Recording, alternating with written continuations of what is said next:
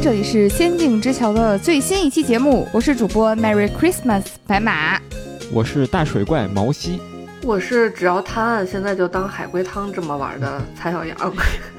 这期满足你还真有可能是海龟汤哟。嗯，这期呢也是我们的系列节目《逆转裁判》第三弹。嗯，这期的案子呢也是逆转裁判系列里名场面非常多的一个案件，同时应该也是。呃，第一部当中算是收官的案件，对不对？对，在原版第一代逆转裁判的最后结局就是这个案件了，揭秘了我们主角身上背负着的非常重要的一个身世。没有，取决于你看谁是主角。遇见他当然是主角了，自古红蓝出 CP，CP 不算主角吗？嗯，这期的案件呢？我觉得是当时我玩一代的时候，我觉得特别震撼的，就是他把之前的很多给你埋的伏笔和线索都串起来了。那在我们进入案件之前呢，先给大家做一个我们前面的前情提要。在上一期的时候呢，我们介绍了逆转裁判里的我们的主角程步堂龙一啊，他也算是初出茅庐的新手律师，联合御剑检察官，把非常高贵而优雅的女被告人送进了监狱啊，解决了逆转大将军的这个案情。上一期的核心是奥特曼大战小怪兽，然后奥特曼挂了，呃，小怪兽挂了，对吧？对，然后奥特曼变性了，奥特曼变性了，对。在我们录了一期海龟汤之后，我才发现呀，其实这一期会讲到的这个案件，它开场的画面真的特别海龟汤，啊，来把这个汤面先给大家再重温一下。其实上一期的结尾已经跟大家讲过了，就那个画面，就是在月黑风高的一个湖面上。然后有一只手拿着一把手枪对着你，冷酷的声音传来：“Merry Christmas！” 棒，一声枪响，有人掉湖里了。这就是前面的剧情铺垫，我觉得特别像海龟汤。我其实来的时候还准备了一个海龟汤，想让蔡小阳猜一下。这个海龟汤的谜面呢，就是他说：“我没有杀人，但你们可以判我有罪。”哦，这个还听着很海龟汤。刚才那个就不是很海龟汤。刚才那个，尤其是在我们录音的这个夜晚，是一个七月十五的夜晚。然后我我只能想到这种超自然的，比如是什么水鬼找替身呐之类。那蔡小阳，你要猜一下这个谜底吗？你可以展开脑洞。呃，这不分本格还是变格。我觉得，嗯，那就是被人上了身了。变格了，变格了。你还别说，这个元素还挺靠谱，因为确实有灵媒这个功能。然后今天又赶上咱们的中元节，要不然就是正常一点猜。我觉得就是他可能想替人顶罪。嗯，你这么说也有道理。你这么说也有道理。哎，你快看，我现在我成马上就要成功了，我这就。那我们就赶紧给大家展开今天的节目了。程步堂虽然在逆转大将军这个案子里呢又获胜了，但是他的事务所依然没有什么名气，所以。门可罗雀，也没接到过正经的案件，依然在为每月的房租发愁。然后申肖呢，依然在他这儿打着修行的名义蹭吃蹭喝。正在百无聊赖的时候呢，电视里他同时也播放着一些无聊的政治界的花边新闻。嗯，突然呢，就插播了一条非常重要的新闻，是什么呢？是一个紧急新闻，发生了命案。这个命案讲的是呢，在本市的葫芦湖公园。这个市边上有一个大湖，在这个大湖的公园呢，里面发现了一具男尸，然后呢，这个尸体是疑似被枪杀的，警方呢逮捕了嫌疑人，嫌疑人呢正是律政界的新星御剑连氏。程步堂一听这个名字，人就直接弹起来了。这不是那个说让我产生了多余的情感的男人吗？对你这个情感是有点丰富了啊，你都直接去杀人去了。然后陈步堂当时就赶紧拉着真宵一起去拘留所，想去了解一下这个案件的真实情况。在拘留所的时候呢，陈步堂呢还特别着急嘛，想要问玉剑怎么回事。没有想到呢，玉剑反而他的情绪非常的镇定。我觉得他不是镇定，他是低落、绝望、沮丧。嗯嗯，有一种生无可恋的感觉。玉剑还吐槽陈步堂说：“你干嘛来找我呀？你是闲的没事儿干吗？”我觉得这种傲娇真的是 CP 中太常见的属性了。我以为你要说这种傲娇，管他呢，自生自灭吧，自生自灭。陈步堂还解释说：“我可没有闲得发慌，没事来看看你啊，我是来为你解决案件的。”于燕就补刀他说：“你明明就很闲，因为他这个几个月吧，一直没接到过案件。”那他也挺关心程步堂的，这还知道他们经营的情况。啊，你这么说确实是，哎，你看，我就擅长找汤。他确实没生意，也有可能是遇见在法庭上这两个月没见过程步堂，一直很期待的等待着他。就每天特意留意有没有程杰堂、程步堂的案件出庭。嗯，迟迟等不到，于是开始吐槽他。程步堂没接他这个话茬，然后直接就问遇见说。那你没事儿，你跑葫芦湖去干嘛去？然后还会杀人。然后遇见跟他说呢，其实我到葫芦湖去是有理由的。我去干什么去的呢？我是去看湖西的。啥叫湖西呢？哪个湖哪个西啊？嗯，是葫芦湖的湖。葫芦湖就这一个词儿里有俩湖，你知道吗？我就差点说葫芦湖的西了。我是说葫芦湖的岛。嗯，就是那个葫芦的湖，它其实就是个翻译嘛。那个西就是西边的西，嗯，叫湖西。这个湖西呢，其实是最近非常热门的一个话题啊。它呢是葫芦湖的水怪，嗯，叫湖西，已经起了个昵称了呀。这个水怪，嗯，这个葫芦湖的水怪呢，其实还是很有话题性的，因为它每次出现的时候呢，都伴随着巨大的爆裂声。每次出现的时候都伴随着一声爆炸声，是吧？对，爆裂声就是目击者他看到呼吸的时候说，伴随着巨大的爆炸声。嗯，总之遇见就是非常拧巴了，就是不告诉你他真的要去葫芦湖干嘛去啊？那天晚上他究竟发生了什么？而且程步堂说想要去替遇见辩护，毕竟程步堂知道自己是个全胜的律师嘛。但是遇见呢还非常具有攻击性的跟程步堂说，没必要，你不要来替我辩护，你也赢不了，你不过就是个新手律师罢了。嗯，你还有很大的成长空间。嘿，这说这话我就不爱听了。都到这时候了，还 PUA 我呢？那看起来就很可疑了。就是总有一种是，不是他直接谋杀，也是他失手错杀的感觉。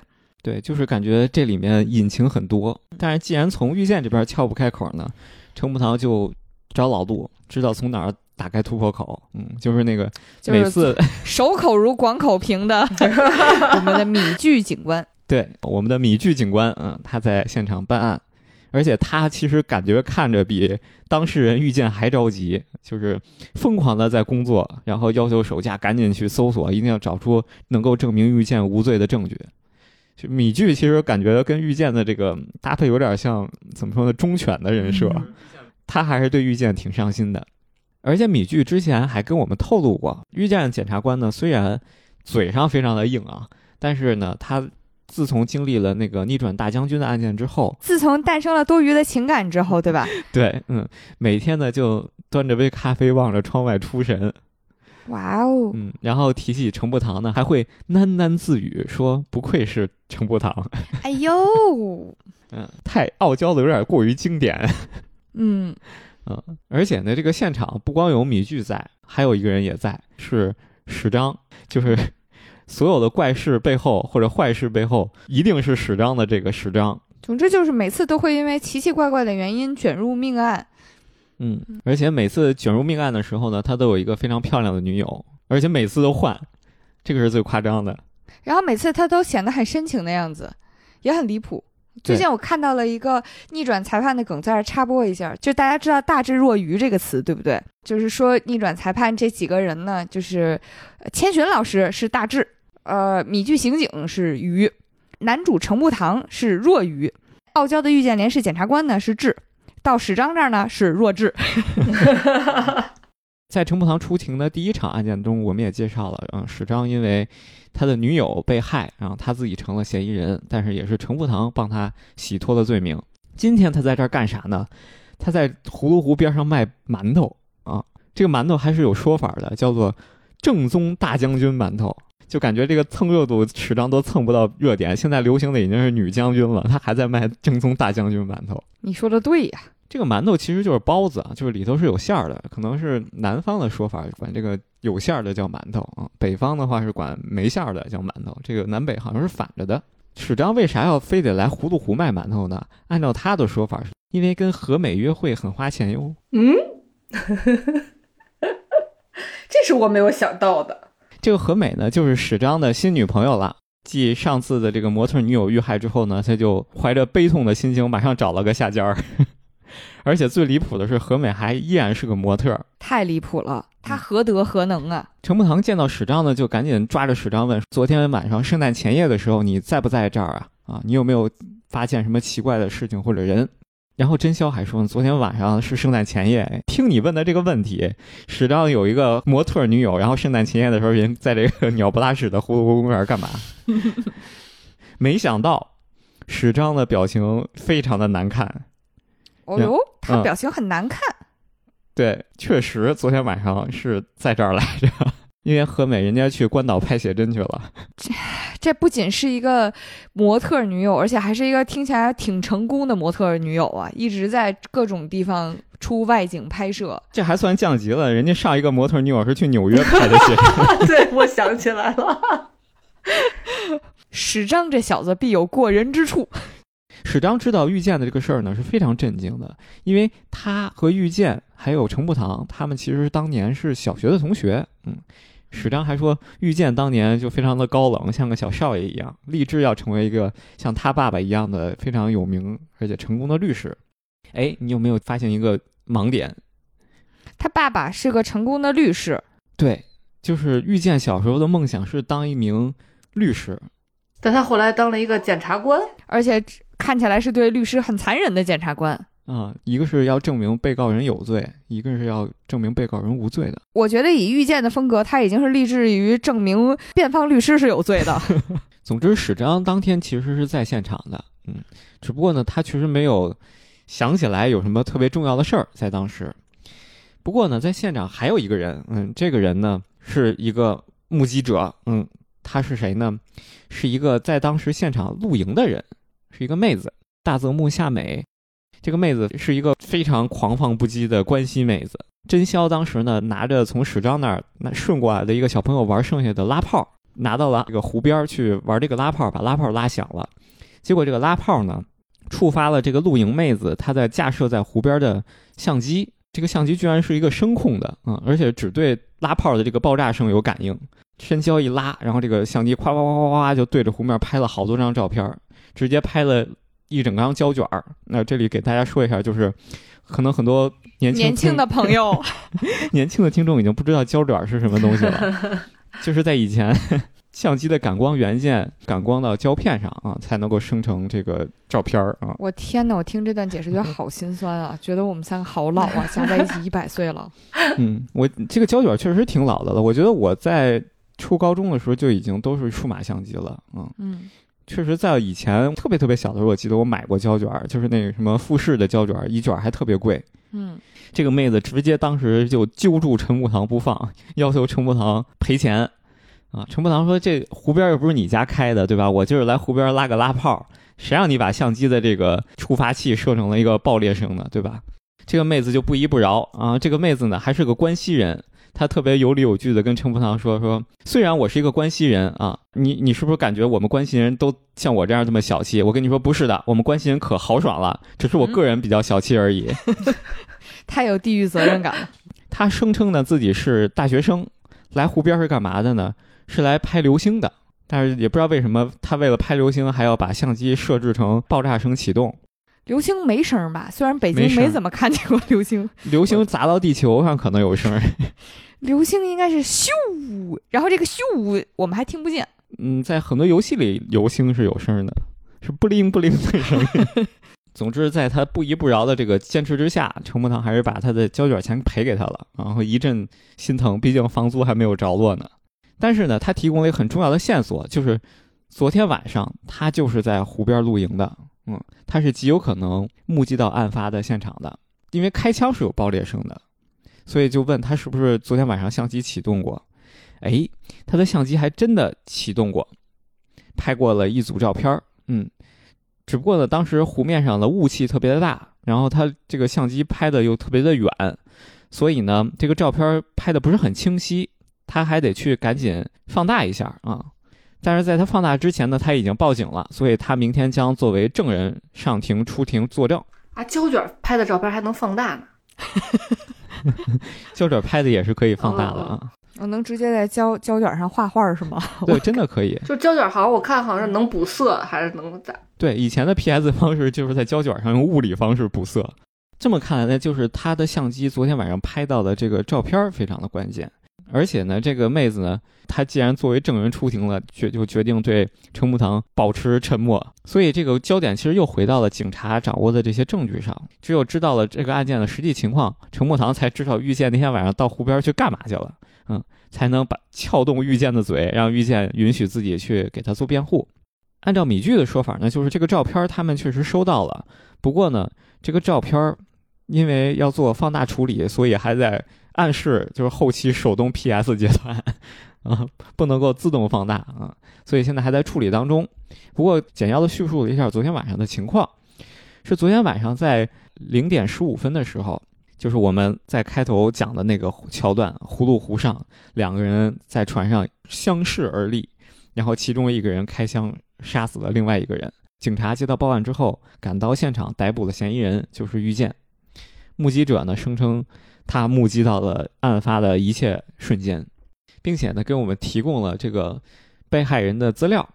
这个被害人是谁呢？被害人呢，居然也是个律师，叫生仓雪夫。真宵看到他的照片的时候，突然一愣，说：“我小时候见过这个人。”真宵见过这个被害人？对，真宵声称他见过被害人。那真宵和法律圈唯一的交集就是他姐呗，那就是跟着千寻一块见到了，大概率是。对，真宵说他小时候去青影律师事务所见他姐姐的时候，见到过这个人，是他千寻姐姐的同事。星影律师事务所就是上一期节目里面提到的这个千寻老师的师傅，那个胖胖的大叔。对，嗯，他是在法律圈怎么说呢，已经功成名就的大律师吧。所以也足够有钱，足够到让小中大去威胁他了。你记不记得在上次我们介绍小中大这个案情的时候，就讲过一个叫做 D L 六号案件的这么一个案情。D L 六号这个案件其实就是贯穿了咱们这个逆转裁判系列始终的一个重要的未解之谜。我记得，其实，在上一个案子里面，已经在玩家面前基本上展示了案件的表面。对，上一次我们了解的案情是。D L 六号事件呢，是真宵的妈妈被牵扯进去了。她作为一个灵媒师啊，当时警方想要通过灵媒的方式让被害人上身指认凶手，但是指认这个凶手之后呢，后来在法庭审议的时候，没有发现他指认的这个凶手有罪的证据，这个凶手被无罪释放了。然后千寻的妈妈也因为这件事情身败名裂，被认为是一个江湖骗子，然后从此呢离家出走。也消失了。灵里千寻呢，就是为了追查他妈妈的下落，才从他们的这个山沟沟里出来，当了一名律师。灵里千寻遇害也是因为他在调查 D L 六号事件的时候，发现炒作舆论，把警方用灵媒查案的这个事情公布给公众的人，也就是我们上上个案件杀害灵里千寻的真凶小中大，这下就把所有的事儿其实都串起来了。当我们把这生仓雪夫的这个名字告诉了遇见连氏之后，遇见也放弃了他的这个坚持。他其实当时不想让程步堂去接触这个案件的原因，就是因为这个事情牵扯到了 D L 六号事件，他不想让程步堂卷进来，所以采取了一种攻击性非常强的方式拒绝我们。听起来我卷进去又能怎样呢？这就令人很好奇了。嗯，为什么 D L 六号事件遇见不想让我们卷进来呢？是因为 D L 六号事件遇见也被卷进去了。嗯，D L 六号事件呢，发生的是十五年前。这个案件的嫌疑人是被灵力真宵的妈妈指认出来的这个嫌疑人。那这个被害人是谁呢？被害人就是遇见的爸爸。所以，曾经遇见的爸爸上身了千寻他妈。对，嗯，指认了被害人。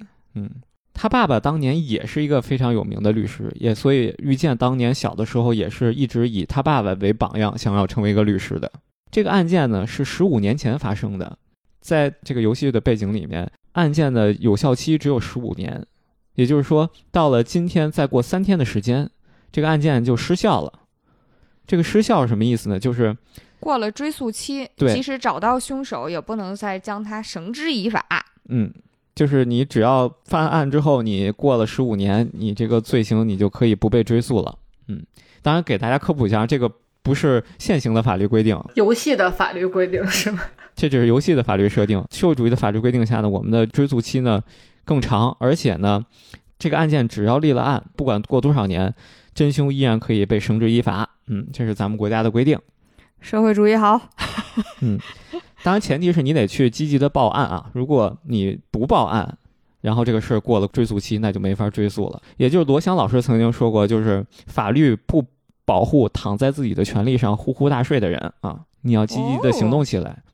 嗯，当然这里还有很多其他的窍门啊，比如说像很多时候对这种幼女的强奸案，嗯，他其实因为很多时候当年幼女因为害怕没有报案，长大了之后才要去追诉，但是发现即使有证据，也没有办法追诉了，因为过了有效期了。嗯，这个时候还有一个取巧的办法是。警察会通常让你去查一查这个人还有没有其他的犯的案底，就是你在这个追诉期期间内，你又犯了别的事儿，这个追诉期是可以继续重新计算的。比如说你十五年前杀了人，然后你在追诉期快到期之前，你犯了交通肇事，触犯了刑事责任，嗯，你照样可以把之前的杀人罪也重新开始计算追诉期。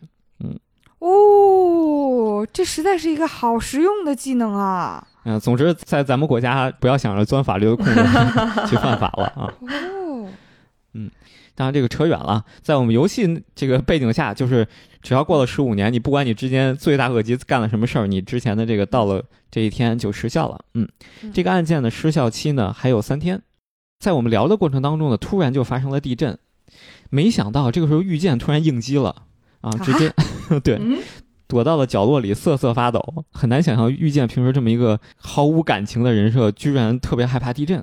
就主要是在日本这么一个三天一小震五天一大震的环境下，他对地震应激，但他活得挺艰难呀。是是，遇见不容易的点，我觉得在于他还要在人前维系住高冷的人设，所以一旦有点小震，可能遇见就得偷偷躲起来 害怕去。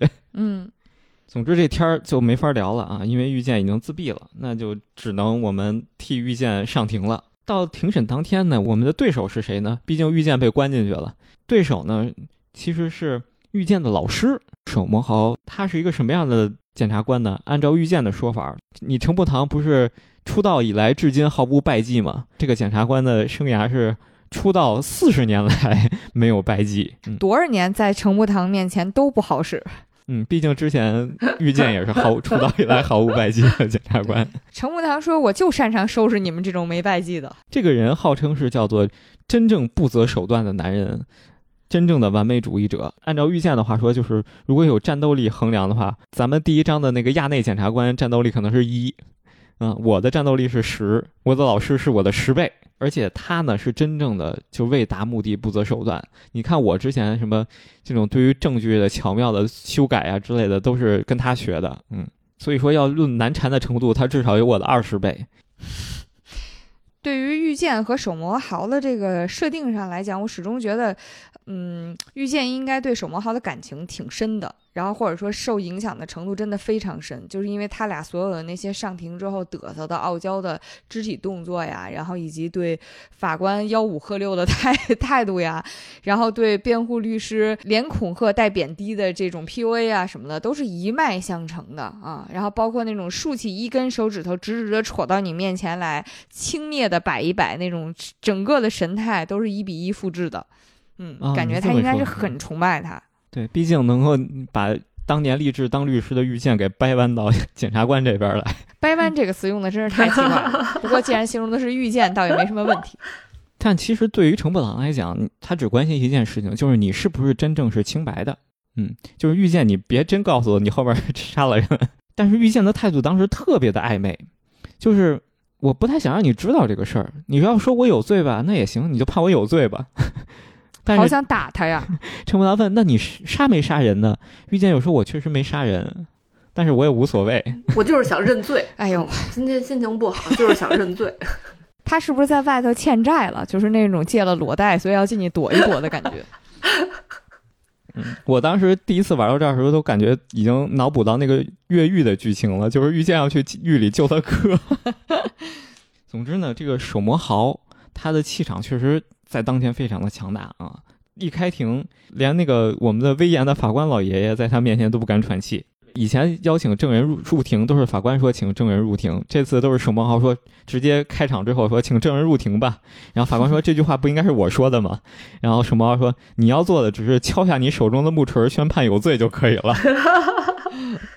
于是就把我们的当天在湖面遇到的露营女大泽木女士给请进来了。嗯，注意了啊，这个时候有重点了，在当天，也就是圣诞前夜过后，就是圣诞节刚刚开始，午夜零点十分左右的时候呢，他在露营岸边的帐篷里休息，突然听到了两声枪响。他听到第一声的时候呢，就赶紧要出来了，然后呢，就紧张的在湖面上去观察。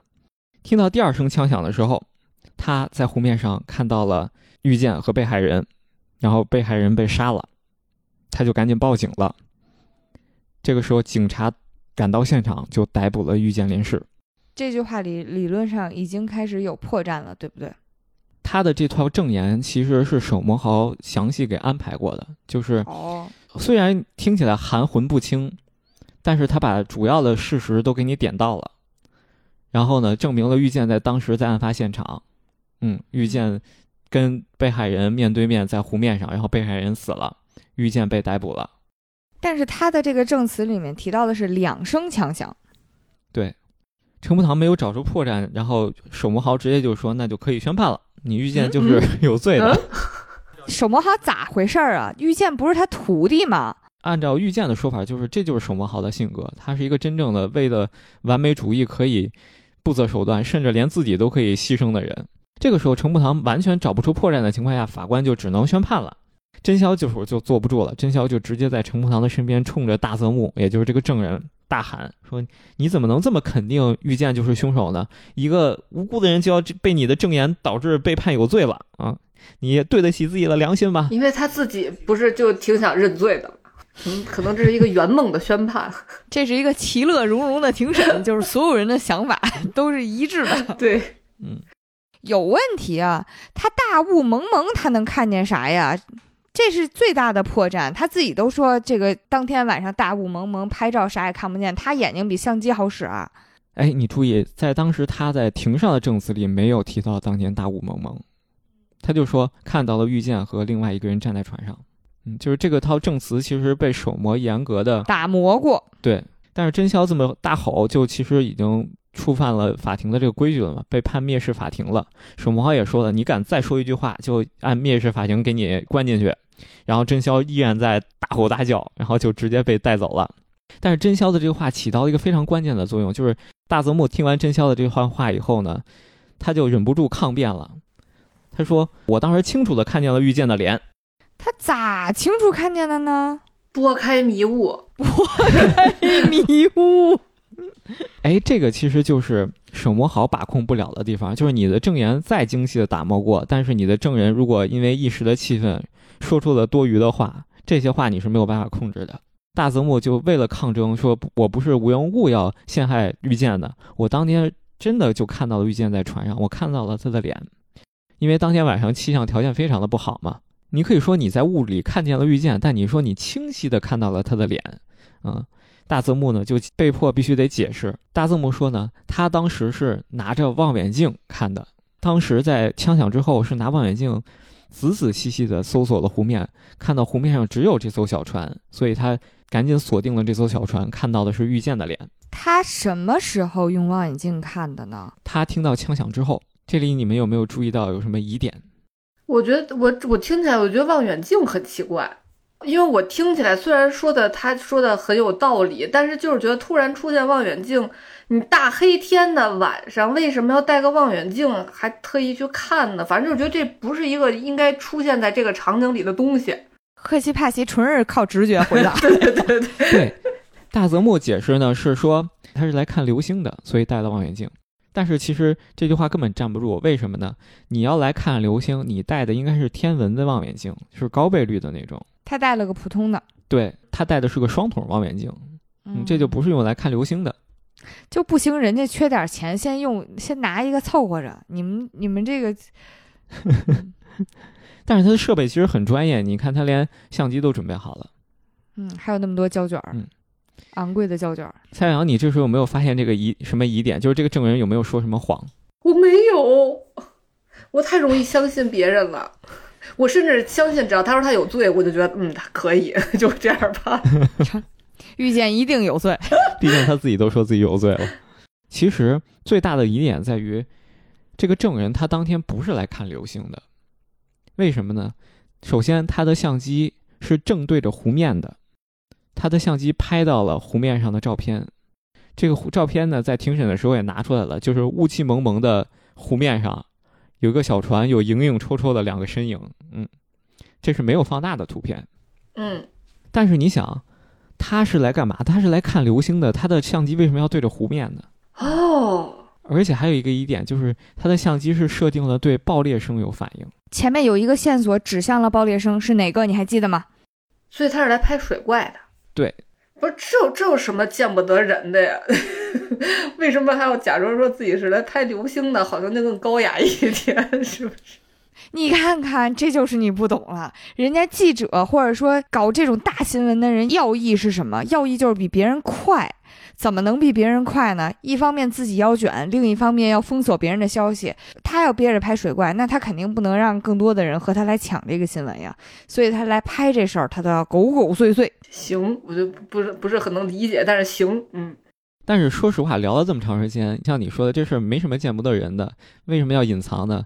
沈慕豪就说，其实刚才你问了这么多事情啊，你只证明了一件事儿，就是我们的这个证人席上的证人。只不过是一个妄想拍到神秘怪兽的愚蠢女人罢了。嗯，他是无差别的攻击和伤害。我要是证人，我现在就反水。沈墨豪说的其实没错，就是虽然他其实是想拍到水怪，但是歪打正着，你拍到了遇见也可以，对吧？它不影响我们证物的这个正确性。有道理，但还是很不服。嗯，对吧？你像他准备的这些相机，包括他听到枪响之后。不是第一时间去看天空，而是紧张的用相机搜索湖面，都代表他就是想拍水怪而已嘛？那为什么手魔豪一定要让他在之前的证词当中隐藏这一点呢？就是因为他有放大的照片。嗯，沈凤豪其实是不想把这件事牵扯出来，就是让他提交这个放大后的照片作为证据。那相当于在这个妹子她。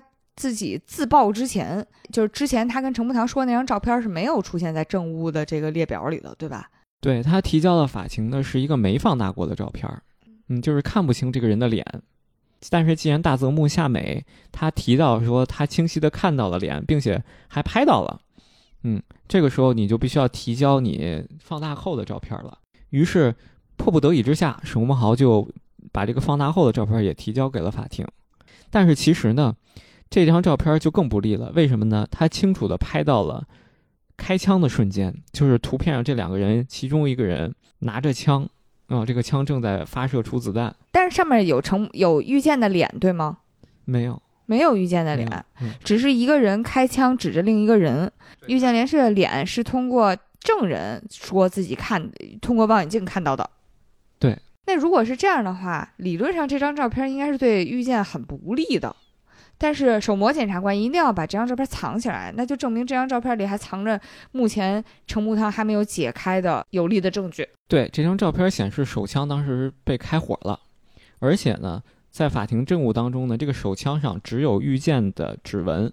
那那个手是谁的呀？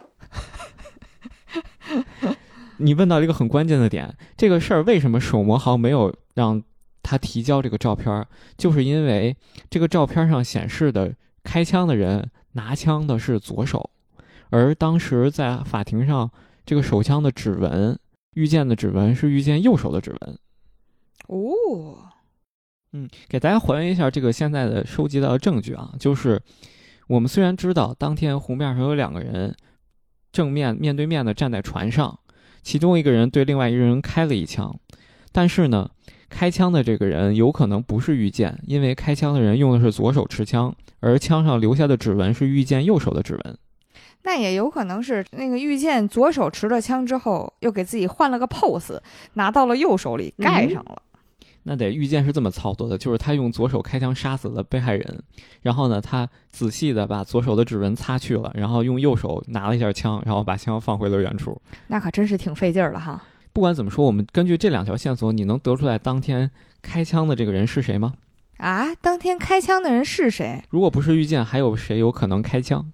那就被害人了。听起来，哎，其实只有这个可能了，因为当天在湖面上，根据拍到的照片，只有遇见和被害人。那所以是自杀。想，就那姿势还挺难拿的，你得自杀之后，嘎掉掉湖里，然后同死者掉湖里的同时，枪还掉在船上。其实陈木堂提出来了这个观点啊，就因为按照现在的推论来讲，唯一的可能就是被害者自己开的枪。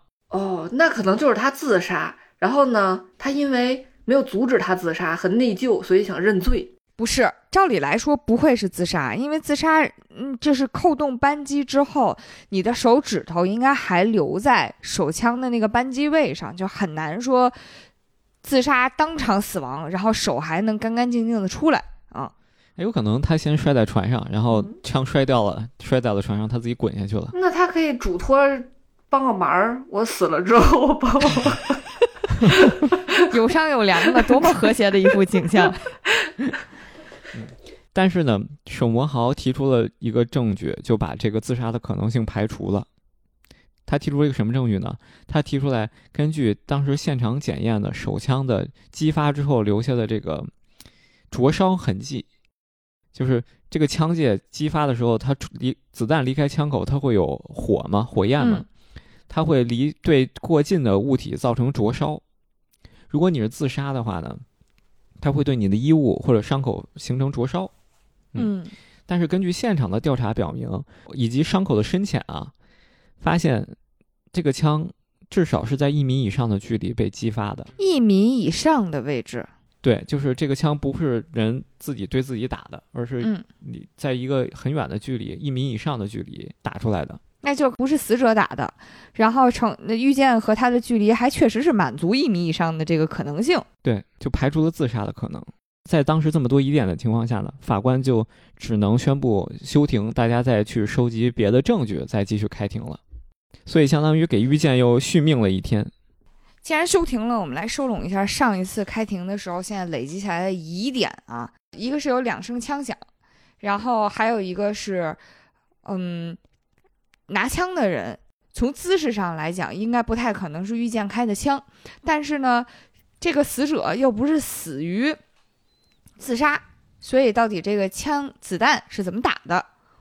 这是现场最大的疑点，嗯，然后还有一个人情世故方面的疑点，就是遇见连氏到底为啥这么矫情，然后以及他这个师傅检察官为什么这么心狠手辣啊？当然也有可能就是因为他变态了啊。梳理一下，其实现在最紧迫的事儿是真宵因为蔑视法庭直接被拘留了。你不说还真没想起来他。所以其实当务之急就是赶紧去拘留所把真宵给保释出来，而且这保释金还不便宜。其实人真宵啊，在拘留所待的还挺好的，毕竟这是他二进宫了。在上一次的时候呢，是因为他被怀疑杀害他姐姐嘛，啊，被关进去了。按真宵的话说呢，就拘留所里比想象的条件要好很多，温暖又干净。我想到了最近特别火的拘留所减肥法。哈哈哈啊，我看到这儿的时候，当时想起来就是那个切格瓦拉说的，说拘留所里温暖又干净，免费住宿还有伙食。毕竟这里面还关着曾经的小中大，还关着上一个案件的嫌疑人姬神英啊，个个都是人才，超喜欢这里。遇见现在也在里头呢吧？对啊。现在看起来程步堂才是被孤立的那个，就跟没进过阿兹卡班，就没法跟人聊天了，你懂？不过呢，程步堂。他的这个对于保释金的忧虑呢，很快就被打消了，因为米剧告诉他呢，是真宵的保释金已经被御剑出了。当时在庭上的时候，真宵为了御剑据理力争，不惜蔑视法庭的时候，遇见呢非常的感动，他的嘴唇都激动的在发抖。哎呦，陈木堂心说：“你干脆帮我把房租也交了吧。”米剧警官呢，这次为了感谢我们救遇见的这个功劳，带来了很多的搜查设备。嗯，这里有一个特别有意思的点呢，就是在游戏里呢，米居警官带来了三样搜查设备让我们选，一个是警犬啊，就是一个可爱的秋天犬，它的名字呢叫导弹，飞毛腿导弹的那个导弹。这个导弹呢，它在很多巧州做监督的这个游戏里都有出现，包括前一段时间重置的《幽灵轨迹》，嗯，导弹也有客串出场。其实呢，它是巧州养的一个小狗，嗯。天呐，以后我写同人文也要把小虎编进去。嗯，第二个装备是什么呢？是一根鱼竿儿。为啥要带鱼竿儿呢？米剧警官说：“你们不是说这几个案件里涉及到有葫芦湖水怪吗？水怪 所以要用鱼竿儿来克制，是不是太瞧不起水怪了？米剧想的是，可能我们能用鱼竿把水怪给钓上来。行，第三样搜查设备呢是个金属探测器，嗯，这个还挺有用的。所以后来我们就在游戏里啊，就大家带着这个金属探测器，但是你带其他的这些装备呢，会触发不同的剧情。嗯，这里跟大家说一下，有很多小彩蛋，比如说，如果你带这个秋田犬导弹去现场调查，导弹呢就会把十张卖的大将军包子都吃光。哦，如果不带导弹去见史章，史章呢就依旧平平安安的卖他的大将军包子。嗯，不过呢，这次呢，它的背后呢会出现了一个巨大的充气人偶。嗯，这个充气人偶呢是一个巨大的充气大将军。按照史章的话说呢，这个充气大将军其实特别受小朋友的欢迎。嗯，但是为什么他之前没有摆出来呢？是之前有一段时间，这个充气大将军坏了，他的充气设备坏了。他这个充气设备是怎么坏的呢？史章还啊就不告诉我们，直到我们用我们这个金属探测器在湖边的租船小屋的草丛里搜索到了一个充气瓶儿，嗯，高压充气瓶儿啊，史章才说啊，我其实一直在找这个东西，为啥呢？是因为当时大将军是怎么坏的呢？是他在给大将军充气的时候，这个高压充气瓶突然没有固定好，那、直接崩出去了，嗯，就带着大将军直接飞上天了。嗯，啊，直接飞到了湖里，伴随着一阵巨大的爆裂声，他带着大将军掉到了湖里。然后史章这两天一直其实是在湖面上去找这个大将军，刚找到，伴随着巨大的爆裂声，哎，这个爆裂声再度出场。对，其实实际上这个葫芦湖水怪胡西就是那天充气瓶爆炸了，然后飞出去了。他带着这个巨大的大将军人偶落在湖面上，瞬间被当时的游客看到，以为是葫芦湖水怪。他们这湖应该得挺大的，要不然大将军玩偶这种东西都能看成水怪。但是我觉得尼斯湖水怪就是只要是水怪类，最后都是这种一个啥东西。走进科学，对对对这个又对上史章的外号了，就是所有的事情背后，怪事背后都是他。对，都是史章。其实我觉得这事儿也不意外吧？谁家正经水怪出来是爆炸声？难道不应该是扑咚或者是哗啦啦之类跟水相关的声音吗？你水哪儿来的爆炸声呢？真是，这一听就是人类搞出来的奇奇怪怪的。谁说的？那个奥特曼那个怪兽每次出来都是爆炸声。行，既然你举例已经举到这么偏门的方向了，我也无话可说。既然知道了水怪的秘密呢，我们后来就找到这个大泽木夏美，然后告诉他，你也别成天蹲在湖面上蹲守了，这个事儿你去拍史章就行了。嗯 为了报答我们，同时也是为了赎罪吧，啊，就是因为在庭上乱指认啊，大泽木夏美呢又给我们提供了一个非常关键的情报，就是其实，在当天呢，他这个相机啊启动过两次，因为有两声枪响，不是。还不是。对，那个两声枪响相机其实一直在连拍，哦，但是第一声枪响的时间不是零点十分左右吗？他在当时还没到十二点的时候，十一点五十的时候也启动过一次，但是他这张照片呢，因为啥都没拍到，湖面上是什么都没有的，嗯，所以呢，他也就没在意，这张照片也就没提交给警方。十一点五十的时候，一声枪响，湖面上什么都没有。二十分钟之后，第二声枪响，拍到了，呃，船上的两个人开枪的画面。十一点五十的时候，就不知道是什么枪响还是什么声音触发了这个相机，也有可能相机故障啊，反正拍了一张照片儿。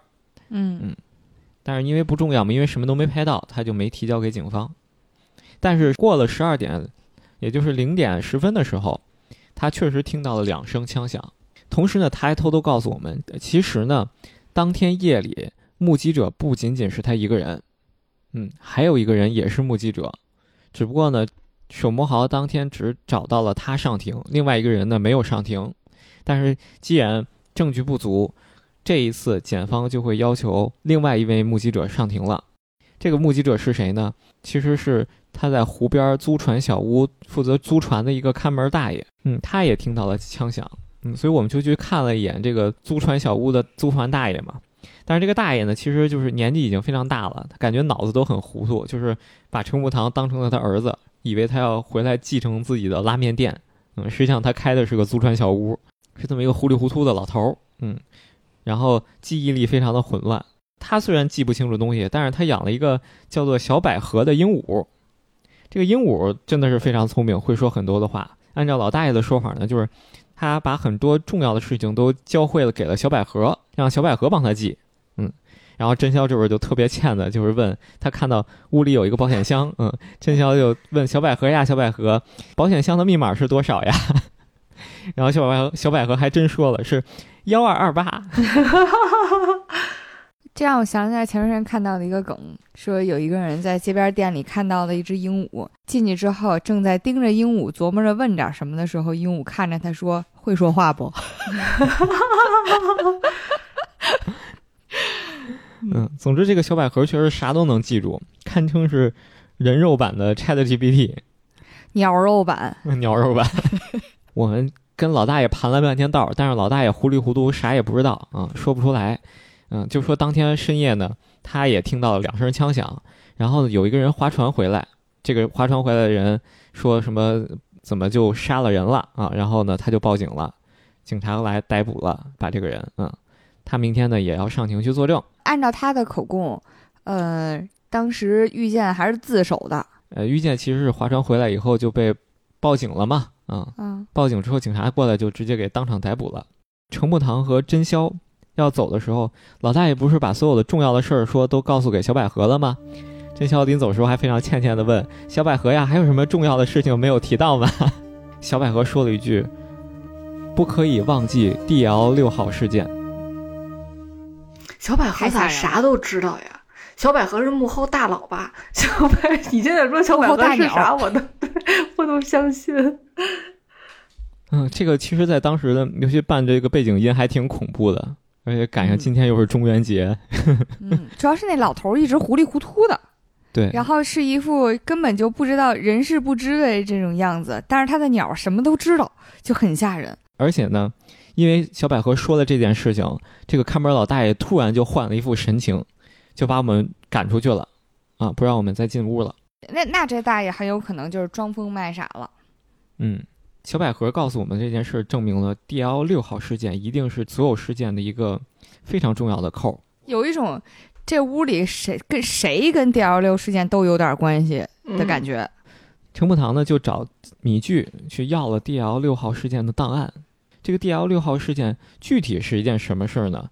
这个档案就给描述清楚了，是在十五年前，遇见的爸爸遇见信刚打完一场官司，然后他败诉了。他带着玉剑在法院里坐电梯的时候，突然遭遇了地震，哦，电梯就故障了，然后就打不开门了，而且这个电梯还是一个非常密闭、非非常好的电梯啊。电梯里当时有三个人，一个是玉剑信，一个是他的儿子玉剑，玉剑连氏，非常的小，还有一个是当时的法警。这三个人被关在了一个密闭的电梯里，然后逐渐的陷入了缺氧。这密闭环境也太好了，就是电梯能憋缺氧的程度。嗯，那会儿电梯设计可能也不太行吧。在这个缺氧的过程当中呢，于坚信就和法庭的这个法警争执起来了，因为法警说你少说两句，你抢了我的氧气了啊。这两个人就争执起来。嗯，他俩这么吵架，难道不是更缺氧气？就意识糊涂了嘛，因为已经陷入缺氧了。嗯。这个时候，在争执的过程当中呢，大家就都失去了意识了。但是醒来之后，发现有一个人被枪杀了。嗯，就是遇见的爸爸被枪杀了。那保安肯定有重大的这个作案嫌疑嘛？嗯，就被逮捕了。但是因为大家当时都失去意识了，谁也不知道发生了什么。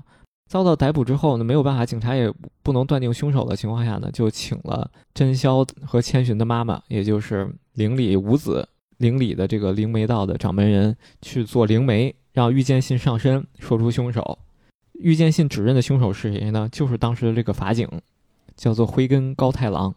但是呢，灰根高太郎最后在法院的判决当中，因为当时他的代理律师，也就是这次就是十五年后的这个案件的死者生仓雪夫律师，他的据理力争之下，被无罪释放了。嗯，导致邻里的母亲，也就是邻里五子，他身败名裂，嗯，被人当成骗子，离家出走了。嗯，D L 六号事件其实是这个事件。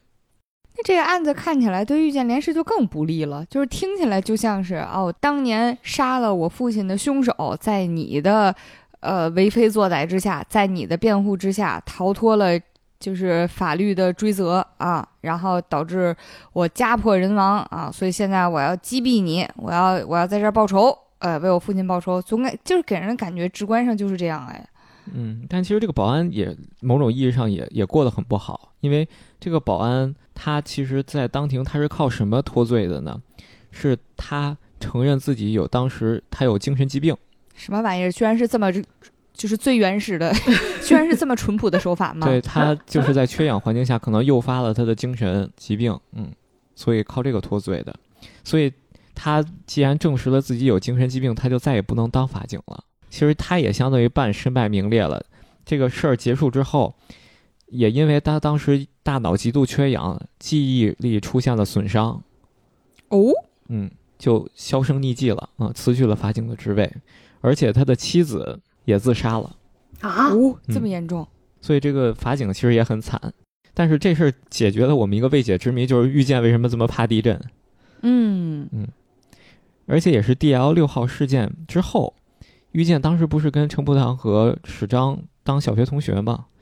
这个事件之后，遇见转学就走了，从想当一个律师当成检察官了。你可以理解，因为从遇见的视角来看，就是当律师制裁不了，正在颠倒黑白。对，只有检察官才能维系正义，这就是遇见的黑化之路。那么问题就来了，那鹦鹉是哪儿知道的呢？这刚上一个故事里也没鸟啊。对，很奇怪吧？我就说它是幕后大鸟吧。你猜这个鸟是怎么知道的呢？他看见了。嗯，这个思路我确实是没想到的。你没看好多次警匪剧里都是这么演的吗？鹦鹉默默的关注着一切，什么都知道。对，行。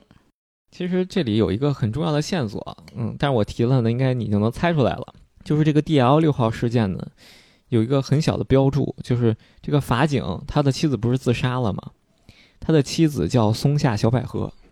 哦啊。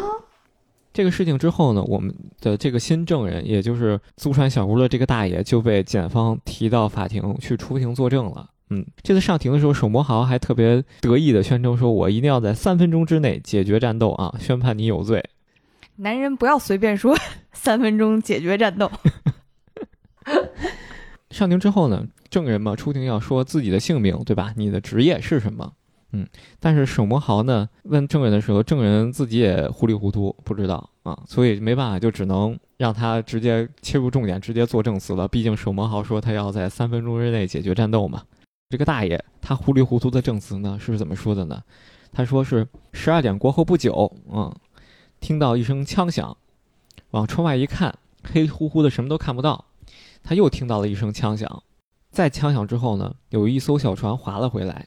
有一个男人从窗外经过，说：“没想到会开枪杀人。”没想到会开枪杀人。但是这句话没有主语。对，嗯，大家都还在疑惑的时候，这时候沈墨豪突然啊，突发恶疾，惨叫。为啥呢？嗯，因为三分钟过了。嗯嗯。然后检察官就说：“啊，那既然三分钟已经过了，我们就慢慢审吧。”对面手魔豪控直接控场，说三分钟我就到了，这次今天必须解决战斗啊！然后法官老头你就赶紧敲下你的木锤宣判吧。所以他三分钟就是不，反正到三分钟了。嗯，而且确实证言是没有疑点的，就两个证人的证言都相互印证了。嗯。审判长已经没有什么办法宣判了，宣判郁玉剑有罪了。这个时候我就想起了最近看到的另外一个爆火的逆转裁判梗了，啊，就是每次当程步堂喊出“我还有证据”的时候，现场的法官说的是“你还有证据”，检察官说的是“你还有证据”，玩家说的是“我还有证据。” 嗯，但是这次不一样的是，法官已经做出了判决，但是在做出判决之后。这时候突然有人大喊了一句“一斤鸭梨”，嗯，我还有证据。这个人是谁喊的呢？程步堂自己也吓一跳啊！这真宵刚交了保释金，再交一次交不起了。嗯，这个是谁谁喊的呢？居然是在观众席上的史章啊！嗯，史章居然从天而降救场了。他们这帮人救场，给我一种肉包子打狗的感觉，就是别管行不行，反正我先喊一嗓子。虽然我进了拘留所，但是至少帮程木堂龙一抢救了一些时间。嗯，史章喊的是什么呢？是说那天晚上我也在现场，就是那个大平安夜，他他女朋友去关岛拍写真，然后他在继续加班卖包子吗？大半夜谁买包子呀？很奇怪吧？史章就说：“这个证人提供的证言跟我当天晚上遇到的情况不一样。他早干啥去了？他 都他早干啥去了？他说我也是刚听到这个证人的描述，我才想起来当天晚上确实我也在现场是吗？他之前失忆了是吗？他想起来昨天当天晚上确实有很异样的地方，但是跟证人描述的不一样。他要求作证。”就再异样也不会有他这会儿突然想起来自己也在现场的这个情况异样吧？就真的很离谱啊！他这样很像凶手啊！我跟你说，沈光豪说：“你你没有意义了，因为现在判决已经下达了，嗯，法官已经做出了判决，有罪了。”这时候审判长突然说：“说，那我宣布撤回刚才的判决，嗯，毕竟这个庭审还没有结束。”啊，审判长跟法官是啥关系？就是法官啊。哦，嗨，这时候法官呢就撤宣布说：“我撤回刚才的判决。嗯，毕竟庭审还没有结束，我们有必要把现场所有证人的证言都听一遍，再做出判决。”还带撤回的呢？怎么开始耍赖了呢？嗯，法官老头还挺有意思的，就是他看起来很容易受别人的操弄，看着糊里糊涂。但是法院内部给他的评价就是，虽然看起来糊里糊涂，但总能做出正确的判决。那是因为虽然我总是胡说八道，但总能关键时刻给自己谎圆上，给给自己编的话圆上吧。我虽说逆转裁判系列经常出现这种就是，嗯，被告命悬一线，全靠我力挽狂澜的情况，但是这个已经不是刀下留人，而是砍完之后再又缝上的感觉了吧。既然觉得就有新的证人出现了嘛，所以中间临时休庭五分钟，让大家整理一下现在的资料。中间休庭的过程当中呢，就是真宵就问玉见，那天你到底是怎么回事？你赶紧给我说清楚。嗯，然后玉见呢就坦诚的说，其实我也不知道是怎么回事儿。啊，因为那天就是我听到两声枪响之后，那个人就死了，然后我看到枪掉在这个船上，我就把枪下意识的给捡起来了，但是我真没杀人呀。哎，截止到目前，是不是还没有出现过死者的什么尸检报告？什么中了几枪，打在哪儿？这些信息还没有透露过，对不对？嗯，死者的尸检报告，呃，其实是出来了，他就是中了一枪，胸口中弹就死了。那就是胸口中弹，那就意味着还挺正的这方位。对。呃，但是他只中了一枪。对。现场现在所有的证人证词都指向的是听了两声枪响。是的，所以遇见也。真的糊里糊涂，嗯，但是呢，遇见就说，呃，你要想判我有罪也可以，都到这时候了，别矫情了，行不行？不过呢，如果你真的想证明我无罪，想要胜诉呢，现在其实是个非常好的机会。为什么呢？因为手磨豪他的完美主义呢，只是在他准备范围之内。一旦有新的证言、新的证词、新的证人，这个证人如果不在他的控制范围之内，就有成功翻盘的机会了。那。师张简直是击败手魔豪的最好武器。师张不听所有人的指指挥，甚至不听自己的指挥啊。嗯，对，程步堂也吐槽说，确实是，但是我也没有把握师张会说出什么东西来。无差别攻击。史章他当时在法庭上是这么证言的，他说当天呀，他在湖面上大半夜的其实去找东西。你们知道的，就是他那个崩飞了的大将军人偶啊。他在找到这个大将军人偶回去还船的时候，也就是他到了租船小屋啊，把船还了，正要往回家去的时候，听到了一声枪响，然后呢，他就往湖面看了一眼，没有发现任何东西，就回去了。听到了一声枪响，往湖面看了一下，没有发生异常，他就回去了。他真的是以一己之力对抗全世界呀！他跟所有证人的话都对不上。对，其实啊，他跟一件证物是对得上的。是什么证物呢？是这个手枪。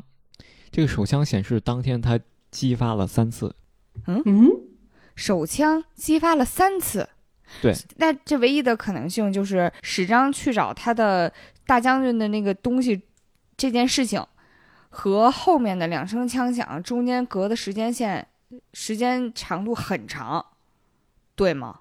嗯，总之他的证言是跟另外两个证人的证言是冲突的。那他看上去可信度真的不高。他作为程步堂和遇见的同学，然后突然之间想起来自己当天也在，然后突然之间想起来的这个内容和剩下所有人都对不上。他跟他这他这满脸都写着胡说八道啊！对，所以就很奇特嘛。现场大家很多人也不信史章的证言，嗯，但是史章坚持声称他确实听到了一声的枪响。为什么呢？因为他当时的情境记得非常清楚，就是他听到枪响的时候，他还在听广播。嗯嗯，他在平安夜，因为可能加班干活太孤单了，所以把广播声音调得很大。嗯，但是确实听到了一声枪响，只有一声。广播的内容是什么呢？广播的内容其实是非常关键的。广播的内容，他说他听到是什么呢？在枪响的时候，主持人说：“圣诞节马上就要到了，让我们准备做圣诞节的倒计时吧。”那就是说，真正的第一声枪响是百是发生在十二点之前，这是肯定的。对你看他的证词是不是跟一件证物对上了？嗯，跟一件证物对上了。对，嗯，赫奇帕奇，你听出来了吗？我没有。是大泽木孝美提到的过一件东西。大泽木夏美提到过的一件东西。大泽木夏美他提到的，我现在满脑子都是胶卷，二十块钱一个。在大泽木夏美当时想要补偿我们的时候，不光提到有第二个目击证人，也就是这个看门老大爷，他还提到了一件事情。他提到了什么事儿呢？他提到在当时他的相机当天晚上启动过两次。哦，十一点五十的时候哦，启动过，只不过当时照相机拍湖面什么都没有拍到。哦，对，我就记着时间线上有一个是十二点之前的，哦，但是已经完全倒不回来谁跟哪个时间谁的证词了。所以其实是对得上的。但是你发现，如果当天十一点五十的时候确实发生过一一声枪响，有一个人的证言就有问题了。老头儿，对，大泽木夏美当天是在露营，他可能没有听到第一声枪响，但是老头儿一直在租船小屋。嗯，在租船小屋旁边的史章听到了枪响，而且他还是戴着巨大的耳机，放着巨大的声音广播的时候，他都听到了。老头儿没有理由听不到，所以老头儿是凶手，老头儿的嫌疑就非常大了。要不然就是老头儿是耳背。嗯那他就不会听到第二声。他怎么还间歇性背呢？他有可能第一声枪响的时候在跟小百合聊天儿，小百合在吵吵。程木堂推断就是当天十一点五十的时候确实发过一声枪响，但是这个枪响大泽木没有听到，也就是大泽木夏美没有听到，但是史章听到了，意味着这个枪响极有可能不是在湖面上发生的，因为湖面上当时拍摄的时候什么都没有，那是在哪儿呢？史章能听到这个枪响，大泽木听不到，是因为这个枪响是在这个史章环船边上的这个租船小屋发生的，哦呦，只有这一个可能。所以史章戴着耳机也听到了，但是大泽木夏美在湖岸露营没有听到。我作为玩过的人，为什么完全想不起来这一段了呢？你在自我介绍的时候，我就想说你应该起名叫“玩了但好像又没玩的 白马无痕玩游戏，总之呢，这个老头儿他就有非常大的嫌疑。嗯，法庭就赶紧宣布让之前这个老头儿赶紧过来解释呗。没想到这时候法警过来，慌慌张张的进来说，这个老头儿证人他逃跑了。那之前就是装疯呗。嗯，没办法，在追回这个老头儿之前呢，又得闭庭啊，等这个老头儿抓回来再说了。所以史章又立功了。虽然说很多离奇的事件背后都有史章吧，嗯，但是不得不承认，最后还是又靠史章翻盘了。史章就说：“不要因为我不靠谱而更喜欢我哟。”其实程步堂啊，一直是很信任石章和遇见的。为什么程步堂要当律师呢？在这个修行过程当中，程步堂还吐露了一个当年的陈年往事，就是程步堂为什么要立志当律师，是因为小学四年级的时候，那个时候遇见还没有转学，还是立志要当有名律师的那个遇见。在他们小学四年级的时候，每个月月初的时候啊，大家会把每个月的午饭饭费带到学校啊去交饭费。这个月初大家还没有交的时候，大家的饭费都自己收着嘛。有一个同学呢，就放在了自己的这个课桌的抽屉里。上体育课回来，这个同学发现自己抽屉里的饭费也丢了，被人拿了。他们班里大家都去上体育课了，只有程步堂因为当天生病，就是在教室里趴着休息，所以大家都怀疑是程步堂偷的。哇，这种事情很容易让小孩子有终身心理阴影哎。嗯，最离谱的是，就是大家众口铄金都在说指责程步堂的时候呢，老师召开了一个班级审判大会，就是让大家先提供线索嘛，啊，然后大家的线索都指向是程步堂偷的了，然后老师最后说了一句说：“龙一啊，这样可不行哟，怎么能偷钱呢？”这老师好差劲。嗯，程步堂当时都已经哭的不行了，但是因为就是大家都这么认为嘛，他都要去找那个被偷的同学道歉去了。这时候有人喊了一句“一斤鸭梨”，是谁呢？就是遇见。遇见说：“你们懂不懂什么是法庭啊？你们没有找到真实的证据，就应该宣判他无罪。”哇哦，这是好典型的这种青梅竹马竹马的情谊。嗯，而且不光遇见一个人一斤鸭梨，这时候史章也声援。所以史章后面能交那么多漂亮的女朋友，可能就是因为他人品好吧？嗯，遇见说完这个以后，老师也惊呆了。老师说。被偷钱的人不是你吗？所以最重要的原因是程步堂取得了当事人的谅解。嗯，所以经过这件事之后，程木堂、史章和遇见他们三个人就成了特别好的朋友。只不过没想到的是，这件事儿没几个月之后就发生了 D L 六号事件，遇见就转学了。最后那钱哪儿去了呀？没说是吗？没说。我觉得很多人。小时候都可能会遇见过，嗯，就是怎么说呢？公开审判或者公开霸凌吧，啊，有甚至很多时候老师都没站在你这一边。最可怕的是，这种霸凌是以正义的名义进行的。嗯，最离谱的事情呢，是在陈步堂大学的时候，突然看到，就是他其实，在小学之后就跟遇见失联了。到了他大学的时候，突然看到关于遇见的新闻，就是什么黑幕疑云，什么明星检察官背后的这个。隐秘就是遇见成了一个不败的检察官，但是他背后总是涉嫌什么伪造证据啊、捏造证据的这个东西。嗯，程步堂当时就觉得，你遇见当年我心目中的白月光，怎么就成了这么一个黑化的检察官了？程步堂为了找到遇见当面对质，他决定去当律师，因为只有律师才能够在庭审上正面的向遇见发起冲击。不是你俩打个电话不行吗？非得在法庭上当众搞这些有的没的、酱酱酿酿的东西，真是矫情。只能说生活需要仪式感。这和这不是你们俩干这事儿和在法庭上调情有什么区别？打个电话吧，装个微信吧。嗯，这个游戏里的背景设定是还在胶卷的时代，应该没有智能机。遇见的第一反应其实也是这样，就是怎么可能因为这件事你就想当律师呢？不过，确实很像你这种单纯的人会做出来的事情。好傲娇哟，真是的，心里不知道多么感动。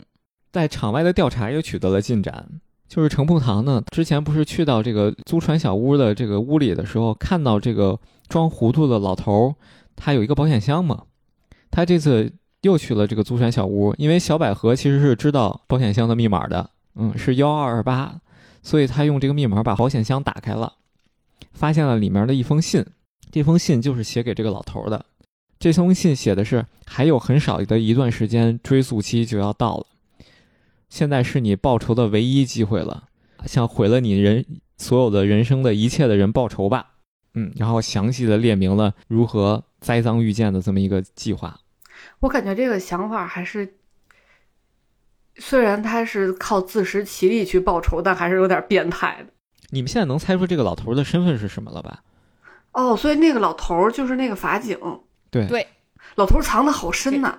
哎，他没认出来老头吗？老头的老头的这个面貌变得也很大呀，那说明那毕竟这么多年过去了，可能也历经了沧桑吧。毕竟装疯卖傻这么多年，嗯。电梯里仨人，一个是小孩遇见连氏，一个是死者，还有一个是这个疯了心的这个法警。也就是现在这个案子的这个老头儿。那嗯给他写信让他报仇的人能是谁呢？是是是是小百合吧？你看我就说吧，是那鸟。啊，幕后大小百合他。这个思路也不是不行，这鸟不光他学会了说话，还学会了写字，是一个很是文化水平很高的鸟啊！不是这个鸟既然能说话，它还写啥字啊？说的对呀、要隐藏自己的身份。了不起，所以鸟反串了，鸟一天到晚挺忙的。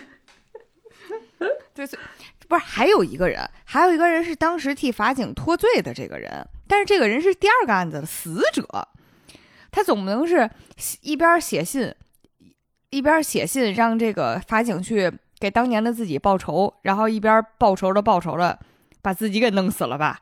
那他也挺煞费苦心的，那不能直接给自己一枪吗？那就意味着这个案件还有另外一个人，在另外一个人在上一个案件到底承担的是什么角色？其实从目前的线索我们是看不出来的。对这封信呢，不光提及了要向遇见复仇，也提及了要向这个当时给他做辩护的律师复仇，因为这个当年给这个法警啊做辩护的律师提出来要让他做精神有异常的这个证明来脱罪的，就是这个律师其实只是为了追求胜利，而不是从他的角度在替自己的委托人考虑。因为如果你要是真是想要替自己委托人考虑的话，你要证明的是自己委托人的清白，就是他没有开枪，但是现在他最后取得胜利的方式是我开枪了，但是我无罪，因为我已经疯了。对，嗯，所以他其实向要向遇见和这个律师复仇。那就意味着写信这个人，第一，他知道这个法警是无辜的；第二，他知道当时那起案件辩护的背后有一些不干不净的勾当，哎，对吧？对，但是问题是，电梯当时是一个百分百密闭空间，都已经都已经密闭到缺氧的程度了。啥人能知道保安不是真凶呢？那那啥人能知道法警不是真凶呢？哎，你发现了盲点，他爸还活着 每一个每一个疑问都拐向了我前所未 想到的方向。这是这个最后《是一个巴布》里慕容复他爸的这个路子。但是在你解释之后，我又觉得前所未有的可信。嗯所以这个 D L 六号事件呢，还是得深挖。程步堂呢，就拿着这个唆使教唆的这个信呢，去找了当年 D L 六号事件还仅剩的一个知情人，是谁呢？是星影。星影的知情程度也仅限于灵媒吧？因为当年给法警做辩护的这个律师，也就是这次的这个受害人，当年也是在星影律师事务所工作的。这律师事务所挺不吉利的，从这儿出来的。星影给我们的详细的说了一下当年 D L 六号事件的一个背景，是当年遇见信，也就是遇见他爸啊，在做一次法庭的这个庭审。当年遇见信败诉了，他庭审的对手呢就是手魔豪，就手魔豪又在遇见信身上刷新了一次不败记录。只不过呢，遇见信在这次庭审当中发现了手魔豪举的证物当中有几个证物是涉嫌伪造。等于是给手魔豪蒙上了一些污点。这次庭审败诉之后呢，他从法法庭出来，然后要从法院出门的时候坐电梯，在这个电梯的密闭空间里，这三个人因为缺氧失去了意识，出来之后，遇见信就死了。而且我们拿给他的这个教唆信的时候，星影就大吃一惊，说这个写信人的这个笔记我认识，这个唆使的人是手魔豪。这个笔记是他的，他为什么要唆使法警向玉见和当年的这个生仓雪夫复仇呢？是因为玉见信当年在 D L 六号事件出来之前，他不是在打官司吗？他指出了沈魔豪完美例证当中的污点，就是沈魔豪涉嫌做伪证，沈魔豪因此备受打击，被指出来做伪证之后，休了他人生工作四十年以来唯一一次年假。可见对他的打击有多大。其实这时候我们就有证据的，就证明对方的这个检察官本身就涉嫌跟这个案件有关，而且他还是唆使犯罪。程步堂呢，就赶紧到警察局，想先看一下 DL 六号事件的资料，然后再去跟警方提这个教唆信的事儿。没想到在档案室直接就撞见手博豪了，还没来得及把这个证物，也就是这个教唆信提交给警方，就被手博豪用电击棍给弄晕了。他有点近战法师的意思了啊！上次程步堂也是在逆转大将军那个事件里，是跟姬神英，也就是那个犯罪嫌疑人，也是拿着证物当面去找人对峙去了，被人一万个保安围了。对，要不是米剧及时出现救场，他就又被人围了。上上次是在小中大案件里，他也是直接去找小中大这个犯罪嫌疑人对质，啊，然后被人扇耳光来着。全员近战法师。不过这一次他不是有意的，他只是在资料室里撞见沈博豪以后，义正言辞的跟沈博豪对峙。然后沈博豪一看，哎，我当时写信嘱咐这个法警把这个信阅后即焚，他没烧。那既然你送过来了，我就赶紧给抢走吧，就拿电击棒给程伯堂电晕了，而且连带着真宵也被电晕了。真真宵是真倒霉呀！不过这次真宵是立功了。真宵在被电晕之前，从沈魔豪手里抓住了一件沈魔豪带走的 D.L. 六号事件留下的一个证物。这个证物呢，是当时从被害者遇见信，也就是遇见他爸爸心脏中取出来的一颗子弹。这么重要的证物，这警察局的。各种防守措施也太不好了，就是所有人偷来偷去、摸来摸去、抢来抢去，也可以理解，因为沈魔豪他是检察官，他有权去档案室。总之就是这次，虽然知道沈魔豪是背后的幕后真凶，但是没有办法揭发他了，因为他的唆使信被他自己带走销毁了，而且连带着 D.L. 六号事件的证物就只剩这一颗子弹了。就在这种不利的情况下，终于有一个好消息了，就是。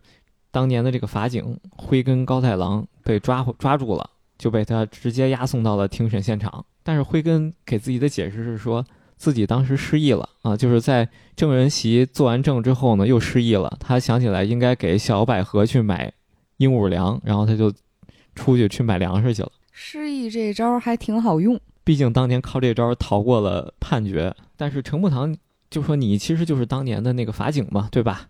然后沈博豪就说。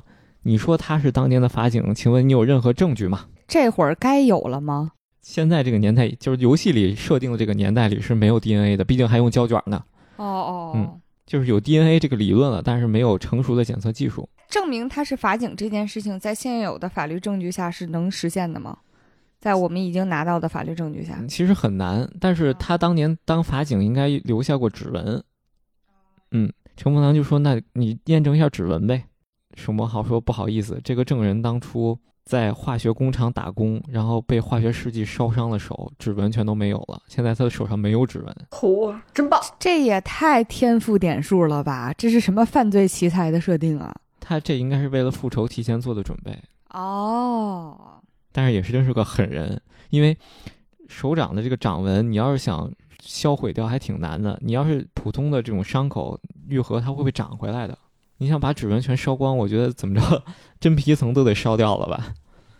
太吓人了，堪比截肢。嗯，总之就是，虽然你明知道眼前的这个疯疯癫癫的老头就是当年的法警，但是你没法证明。这个时候，程步堂又没有办法了。沈博豪就说：“你你已经没有任何证据证明这个老头跟任何当年的案件有交集了。”嗯。对吧？他生活当中也没有任何的亲人能够站出来证明他是谁了，因为他的亲人都去世了。是时候让鹦鹉小百合 出场立功了。他只有一个相依为命的，只有一个鹦鹉了。你总不能去审问鹦鹉吧？啊，也不是不行，毕竟在逆转裁判的世界里，后面我也审问对讲机来着。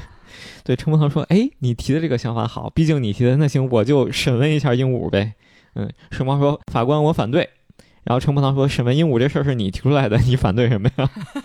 然后真的就把鹦鹉给 送上了证人台进行审问。嗯，其实这个审问鹦鹉就很简单，程步堂就问鹦鹉：“你的名字叫什么？”鹦鹉说：“我叫小百合。”从这一刻开始，这个游戏变成了变革推理。对，当年 D.L. 六号的证物可能被带走了，但是档案还留着，就是能够看到是。当年这个法警的妻子叫松下小百合，嗯，只不过沈光豪也挣扎了一下，他反对了，说：“我反对，我的孙女养了只狗叫阿龙，难道你就是我孙女的未婚夫吗？” 然后程步堂又说：“我还有别的证据。”小百合，这个老头他的金户密码是多少？小百合说是幺二二八。你知道现在这个时间不是圣诞节吗？这个案件不是十五年前，马上就要过追溯期。其实 D L 六号当年案件发生的时间就是十二月二十八号。哦，就差三天，这和这个对上了。嗯，对。守门号又反对，说我银行卡的密码是零幺六八，但只不过是幺六八的谐音，跟日期也没有关系啊。在这个游戏里的原文，它是四六四九啊，取的是日语里的那个请多关照的谐音，不惜自曝自己的银行卡密码也要 提出异议。这时候守魔豪还在挣扎的时候，这个疯疯癫癫老头突然就不疯了，他说：“守魔豪，你也别挣扎了，我无所谓了，我已经大仇得报了啊，我把。”之前当年的那个律师杀掉了啊，我已经无所谓了。遇见毕竟当时是个小孩，他的仇我可以就不报就不报了啊。这跟遇见有啥关系？遇见一个小孩儿，吸了他的氧啊！哎，就是当年也是案发的现场的人嘛，他想报仇顺带就报了，因为他是这不是顺带就报，这是顺带就杀了好吗？跟他跟遇见没有关系啊，主要是。因为当年他跟遇见父子在这个电梯里，导致他牵连了进这个案件，身败名裂了。嗯，所以见者他这是见者有份儿，都欠我命的逻辑，这是这这这还多少还是有点不合理的。嗯，所以他其实也没有那么对遇见没有那么大仇恨。嗯，他主要是为了要杀那个生桑雪夫，就是当年的这个律师，所以他也站出来说：“你不用再挣扎了，我主要目标达成了啊！当年。”这么多人让我装成精神病，我现在真的懒得装了。我其实一直都很正常。当年让我装成精神病，逃过了审判，但是毁了我的人生。我现在装不下去了，我就堂堂正正出来说，就是我这个事儿就是我干的，是我杀的人，陷害给了遇见。于是当庭就认罪了。他是怎么要陷害遇见的呢？其实就是当天晚上。在圣诞前夜的时候，他把生仓雪夫约到了这个租船小屋，然后同时在当天，他也约了遇见，说遇见让遇见来葫芦湖。我想起来了，我的记忆力恢复了，就是他把那个当年自己的辩护律师约到了自己现在这个人的小屋里，biang biang 把那个律师给弄死了，扔湖里，然后。他在自己假扮成这个律师和遇见坐在船上，然后反正遇见也认不不认识他，遇见谁也不认识，反正就有一个人约我来，那我就来呗。我来了之后，我就跟他一块坐在船上，跟他说 Merry Christmas，biang，打完枪我就跳河，跳完河，反正遇见就蒙圈了，遇见就会捡起我的手枪，奇奇怪怪的，然后我我游回去我就报警，啊，这事儿就圆上了。然后我打第一枪的时候，让石石章给听见了。对，他在小船上之所以要连开两枪，就是为了如果有人在现场能看到他的话，能够目击到这个现场。所以这个手枪最后是开了三枪。于是法官当庭就宣判遇见无罪了。法官当庭就宣布遇见无罪了。宣布完无罪之后，这时候突然有人喊了一声“一金压里”，我反对。你们猜是谁？小百合，该是成，该。我同意，以后今天所有的问题都是小百合，一遇事不决。小百合是是那个是程步堂吧？程步堂是不是该追查？哦，不对，是遇见吧？遇见这个要追查第一个 D L 六。你对了一半，你玩过吗？对啊，你。是我对的是追查 D L 六，对吧？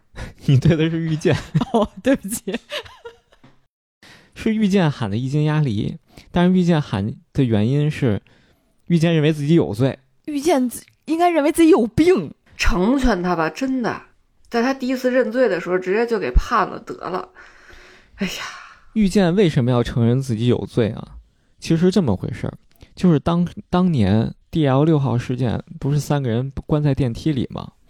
然后三个人因为缺氧失去意识了，在失去意识之前，遇见觉得自己做了一个梦，梦见当时这个法警跟他爸在电梯里打起来，法警的枪掉在了地上，掉在了他的眼跟前，在一片黑暗之中，他就摸到了这个枪，他为了帮助自己的爸爸，他就把枪朝着自己的爸爸方向扔出去了，说：“那老爸，你拿枪。啊！”但是这个枪砸在地上的时候走火了，梆开了一枪，嗯，然后就他就听到了一声惨叫，然后他这时候晕过去了。但他这么多年来一直认为是自己的一个梦。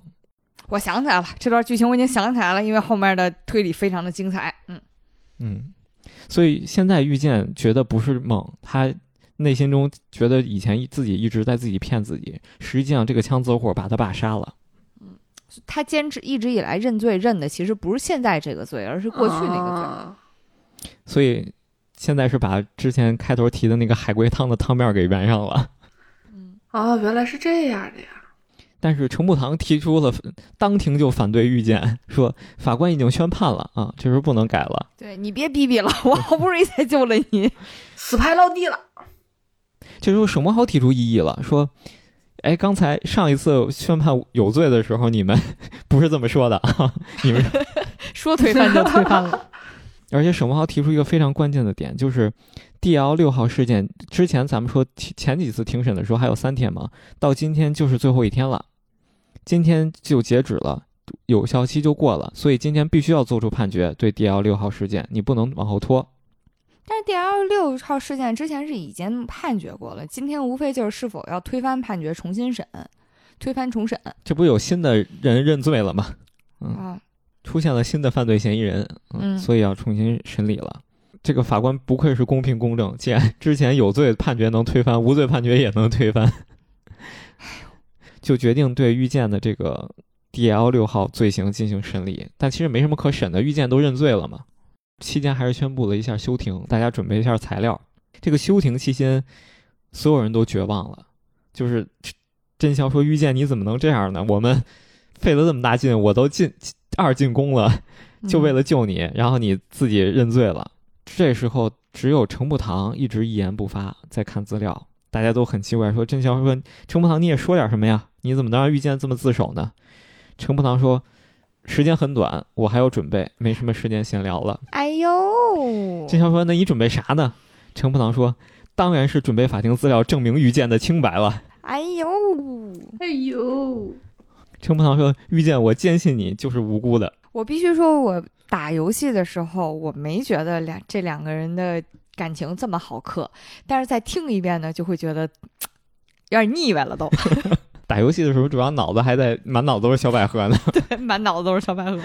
在当时庭审的时候啊，法庭资料其实是这么显示的，就是当年的遇见信是胸口中弹，心脏中了一枪，直接致命了。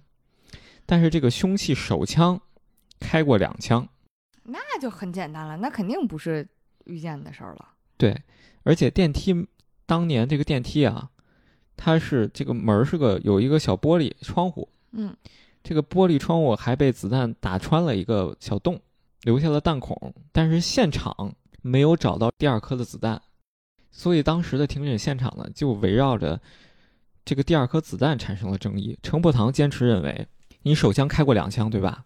现场只有一发子弹是从遇见信这个心脏里取出来的，那还有一颗子弹去哪儿了？这是一个重大疑点。嗯但是这时候沈墨豪提出来，就是当年现场已经进进行过一次彻彻底底的搜查了，毕竟案发现场就在法院嘛，对吧？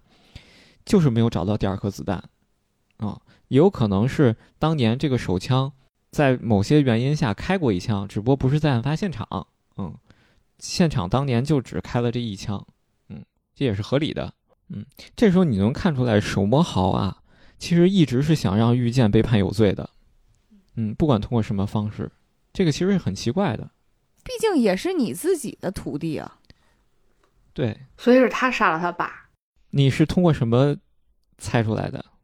是你刚才说他一直想让遇见认罪这件事很奇怪，我觉得只有凶手才会这样吧。你看我对这个变态的心理掌握的还是非常的 自如。手魔豪在这件事情上嫌疑很大的原因是，第一，他有动机，这个动机就是他在当年被遇见他爸抓住了自己就是证言证物作假的这个证据啊，所以他怀恨在心啊，然后就是再加上他心理变态吧，就是至少有这么一层的关系。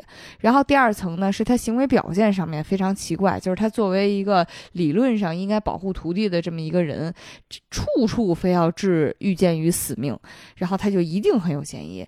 第三就是非常核心的，前面讲到的，嗯。写信给这个看门大爷的人就是他啊，然后他在信里面言辞恳切地劝他：“你可千万要借机报仇啊，杀了当时的辩护律师，顺便就是顺便陷害遇见连氏。”所以他的这个行为已经基本上已经坐实了他是凶手。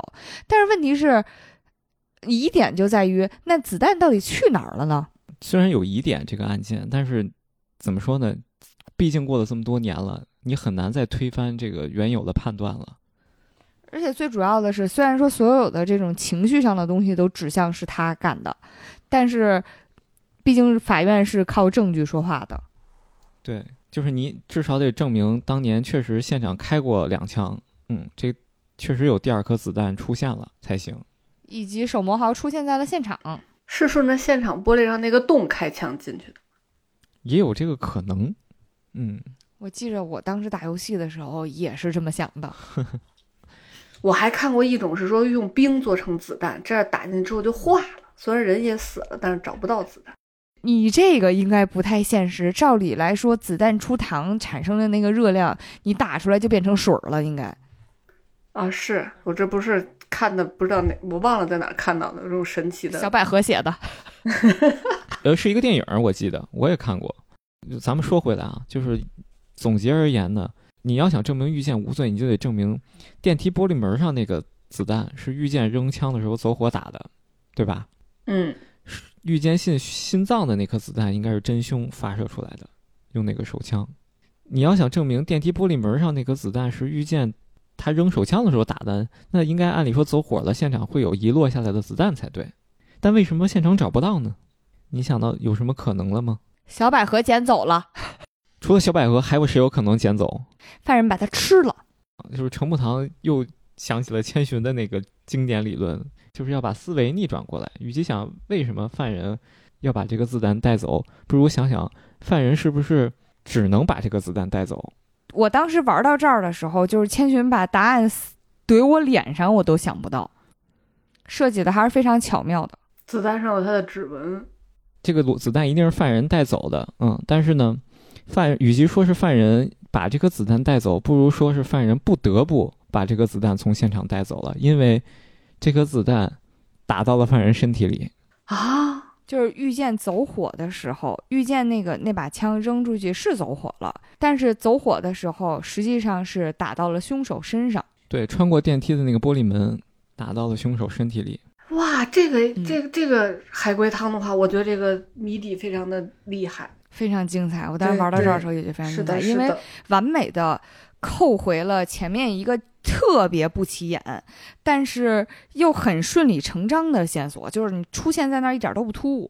就是刚才讲到手魔豪一生未尝败绩啊，唯一一次遭受重大打击之后，就是唯一一次被遇见他爸指出来自己职业生涯有污点之后，他受到了重大打击，然后他休了四十年以来唯一一次长假。就当时听的时候觉得这面上特合理嘛，只是为了强调这个人心里有病啊，但实际上真正的原因是他当。当时受了枪伤，啊，所以他必须要休息，必须要休养，嗯，一下扣回去了就，哦，但是即便是这样，你你楚毛豪说你这都是你的猜测呀，你能找出来证据说我当年去哪个医院做过手术把这个子弹取出来了吗？你现在去找去吧。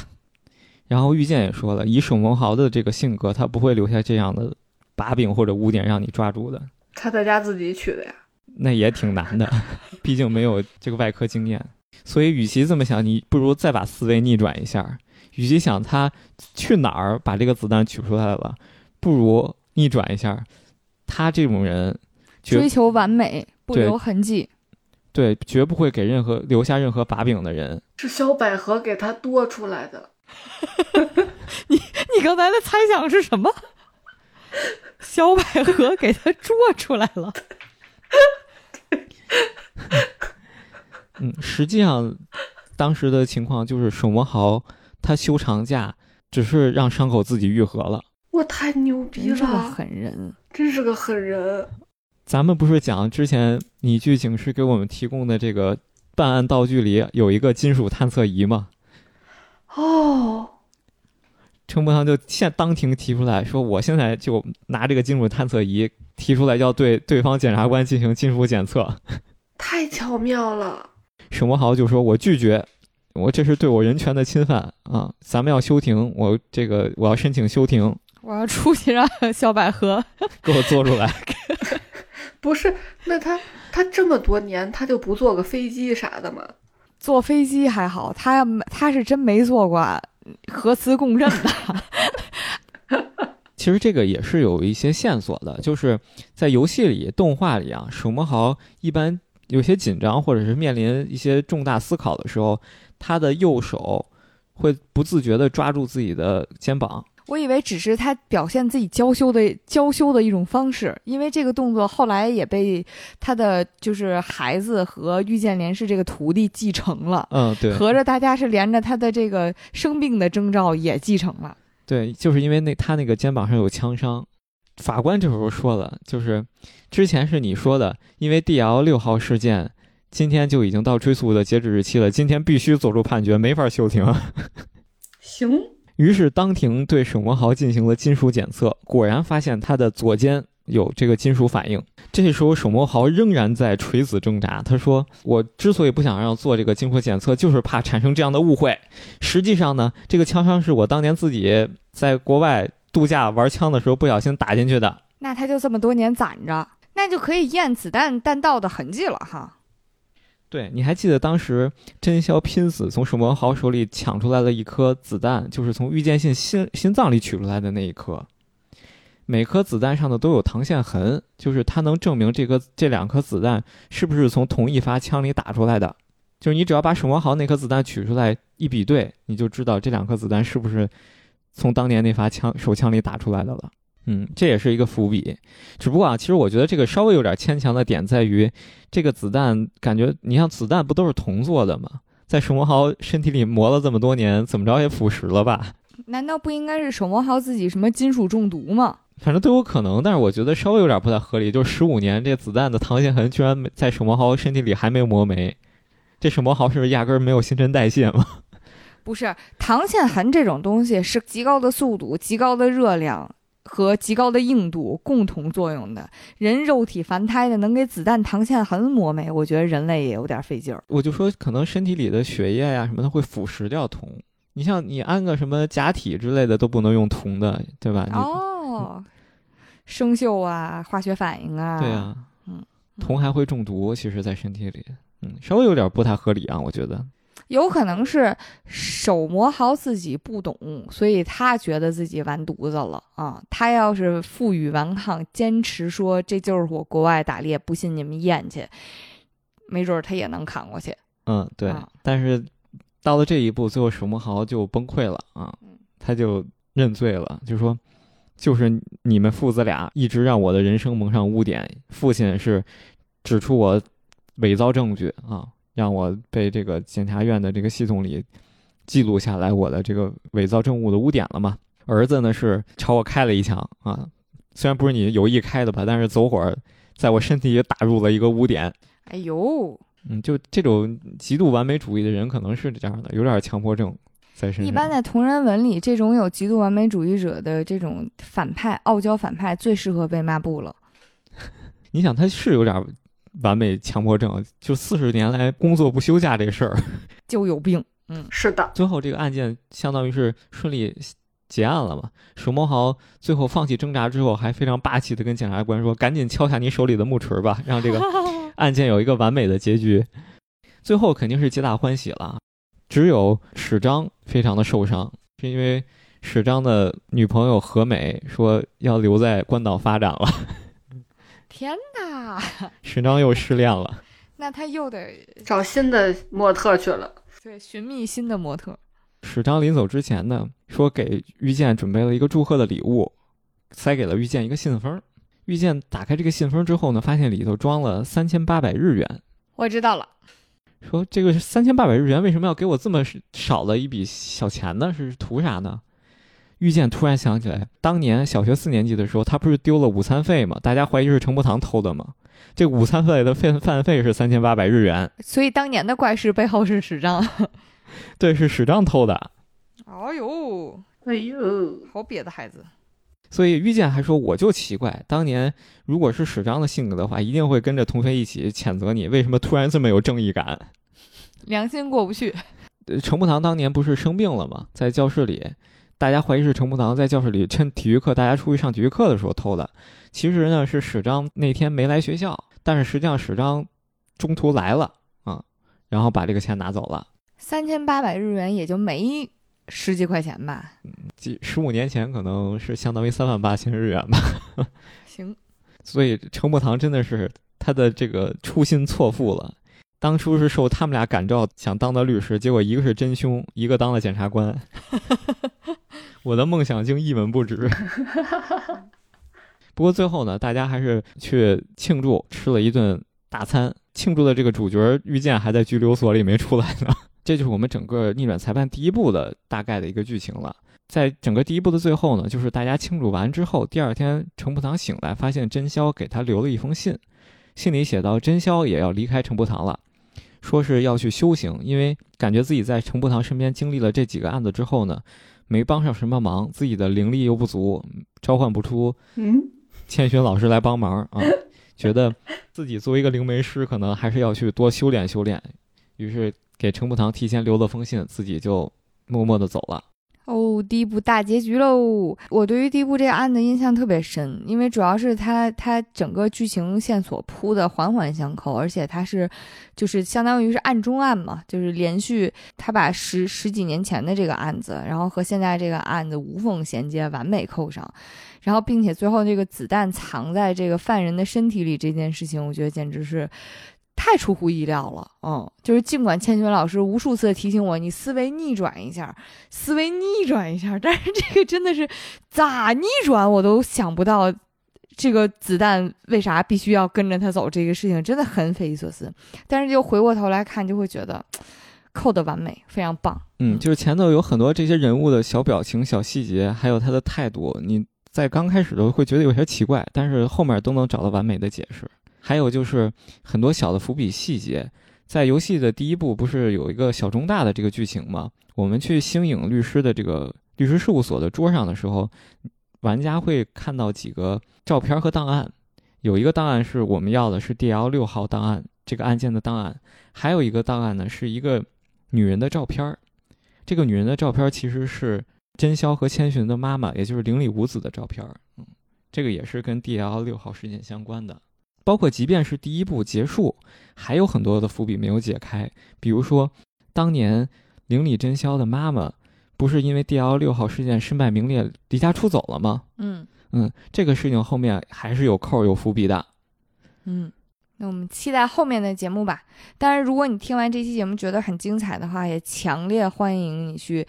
玩一下这个逆转裁判这个系列啊，尽管其实，在过程当中，我们把大致的剧情跟大家都分享了，但其实这个游戏本身，它是每一个环节都要靠证据去推断的。就是，就算你知道最后的真凶是谁，你也要按照法庭上的基本法，靠证据说话，然后找到他每一句话当中的破绽啊，所以就会导致。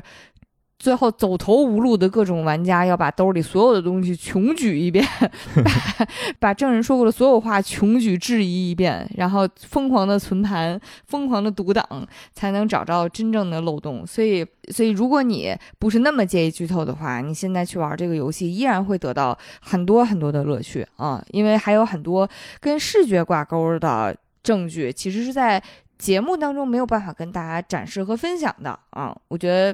这游戏非常金玩，嗯嗯，受限于节目的表现方式，我其实是把很多证据出现的时间线索，还有这个解答方式，用更适合大家理解的方式给顺下来了啊。但在游戏当中，可能它出现的前后时间是不一样的，难度会更高。总之，推荐大家去玩，嗯嗯，而且即便是你玩了，我相信你玩一次。你也不见得都能记住。你像白马，他就是玩完之后来做的这期节目，但是他依然感觉像小金鱼一样的又重新玩了一遍游戏一样。为了小百合，我也去玩一下。嗯，强烈推荐大家哦！而且《逆转裁判三部曲》也在前些年的时候，它的高清版上了 Steam 啊，大家可以在 Steam 上去下载到。好，那我们今天的节目就进行到这里啦。如果你喜欢我们这期节目呢，欢迎你在评论区跟我们分享，欢迎你把节目分给你身边的这个逆转厨啊，我们一起重温这部精彩的游戏。也欢迎大家打赏、投月票，或者是用你的方式支持我们啊，非常感谢大家。嗯，我们下期再见下。期节目再见。再见。